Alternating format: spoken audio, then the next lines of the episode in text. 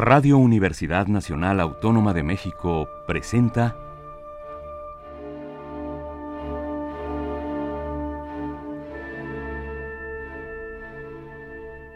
Amadeus.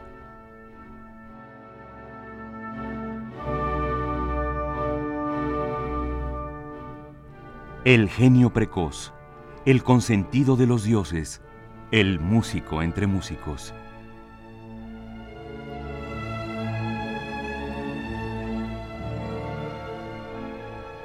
Toda la música de Wolfgang Amadeus Mozart en Radio Universidad. Una serie de Juan Arturo Brennan.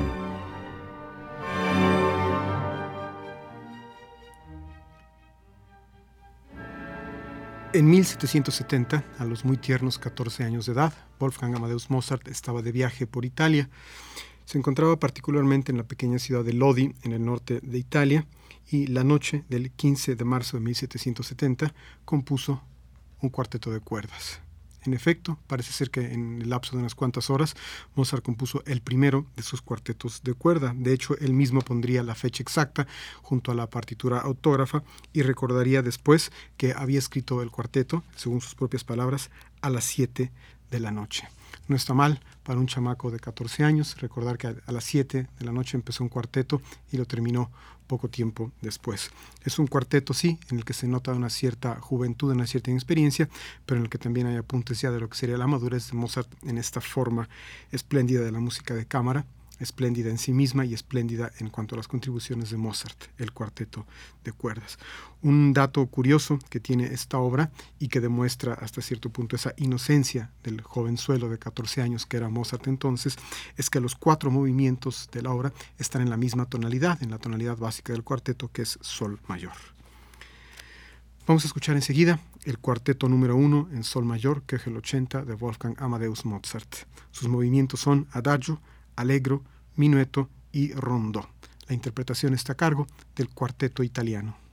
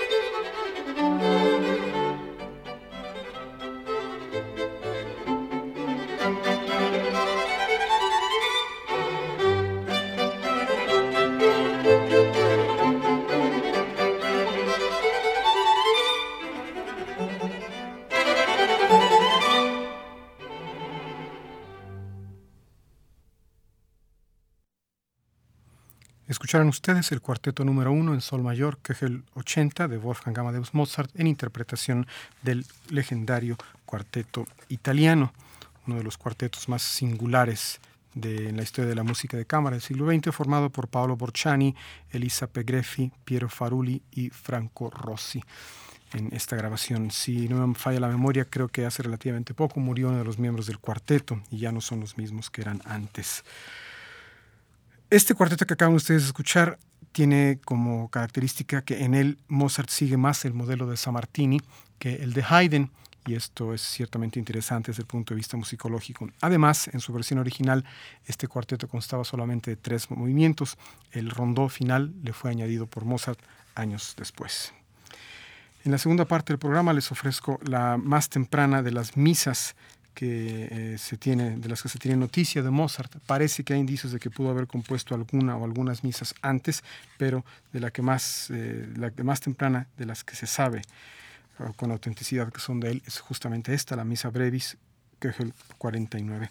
La compuso Mozart a los 12 eh, años de edad, cuando estaba en Viena, en la segunda de sus visitas a Viena, cuando acaba de acababa de terminar el Singspiel Bastián y Bastiana. Dicen por ahí hay una teoría de que esta misa pudo haber sido compuesta para la inauguración de un orfanato, aunque otros musicólogos afirman que la ocasión era demasiado solemne y que la misa es demasiado sencilla para ello. Tan sencilla como que está escrita solamente para coro cuatro partes, dos violines, viola, bajo y órgano. Y según dicen, es una misa típica del modelo que Mozart habría de seguir en el grupo de, de las llamadas misas de Salzburgo. Van a escuchar ustedes enseguida la Misa Brevis en Sol Mayor, el 49 de Mozart. Sus partes son Kyrie, Gloria, Credo, Sanctus, Benedictus y Agnus Dei. La interpretación está a cargo de la soprano Edith Mathis, la contralto Rosmarie Lang, el tenor Uwe Heilmann, el bajo Jan Hendrik Ruttering, el coro de la radiodifusión de Leipzig, la orquesta sinfónica de la radiodifusión de Leipzig, Michael Christfried Winkler al órgano y todos bajo la dirección de Herbert Kegel.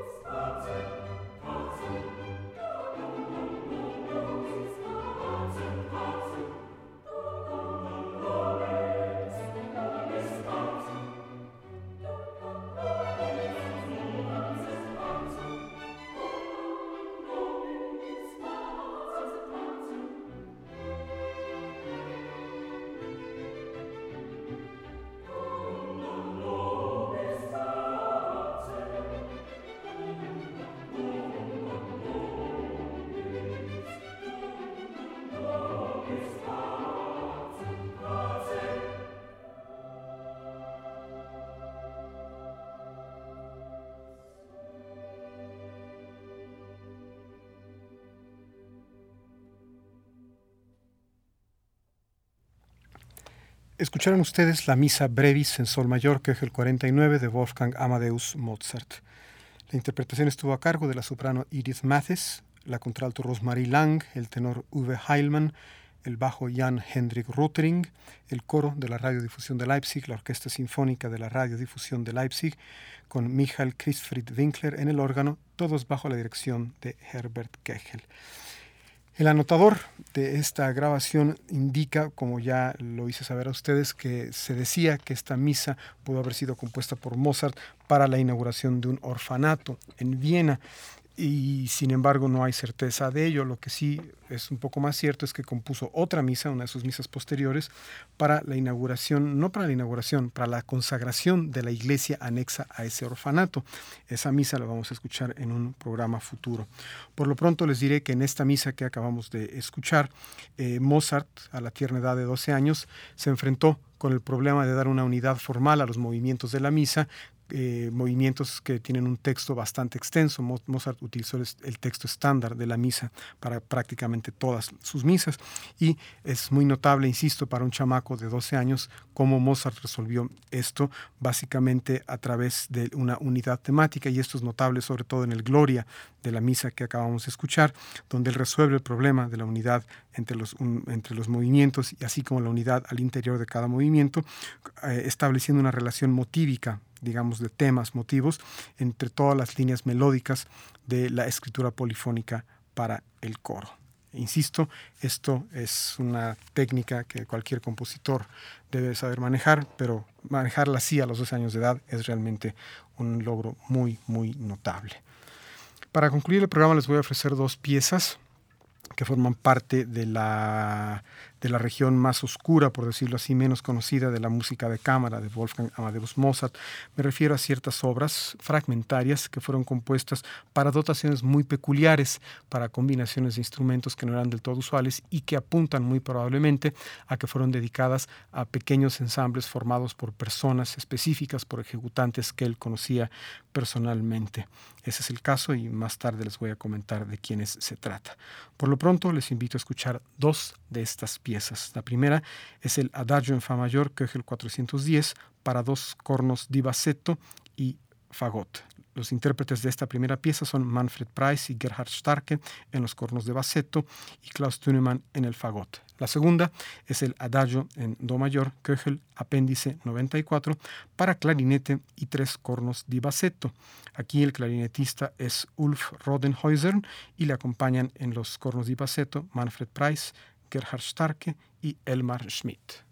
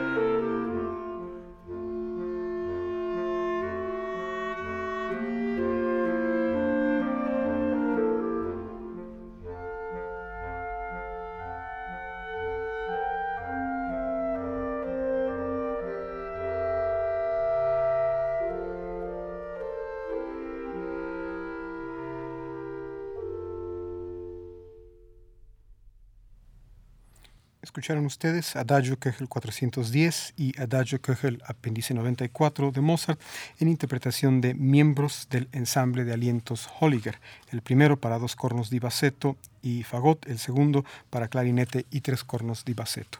Comentaba yo que probablemente tenían un destino particular estas piezas y es probable que hayan resultado de la amistad y de la cercanía de Mozart con los clarinetistas Anton David Vincent Springer, Anton Stadler y su hermano Johann Stadler, todos ellos muy buenos intérpretes tanto en el clarinete como en el corno di bassetto y además todos ellos masones, es decir, colegas eh, de logia masónica de Mozart. Hasta aquí nuestra emisión de hoy de Amadeus. Gracias por haber escuchado el programa hoy. Por favor, háganlo también la próxima semana. Soy Juan Arturo Brennan, en el control de audio Carlos Montaño.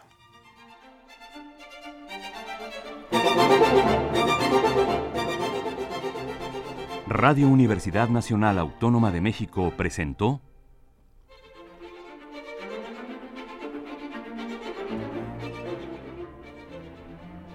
Amadeus.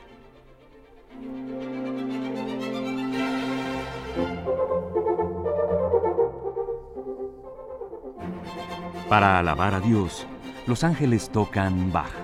En familia, tocan Mozart.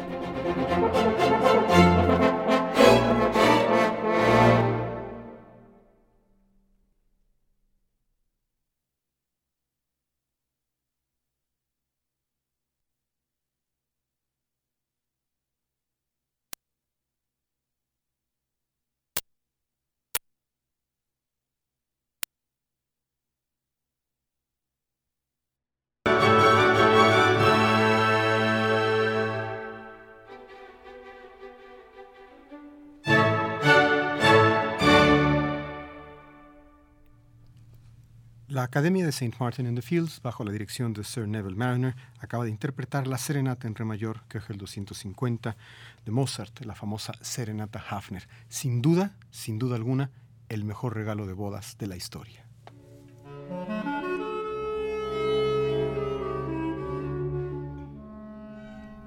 Radio Universidad Nacional Autónoma de México presentó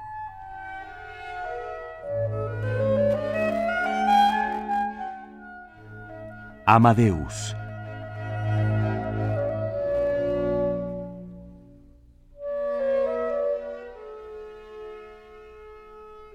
Mozart, inmortal Mozart, cuántas innumerables imágenes de un mundo mejor has estampado en nuestras almas.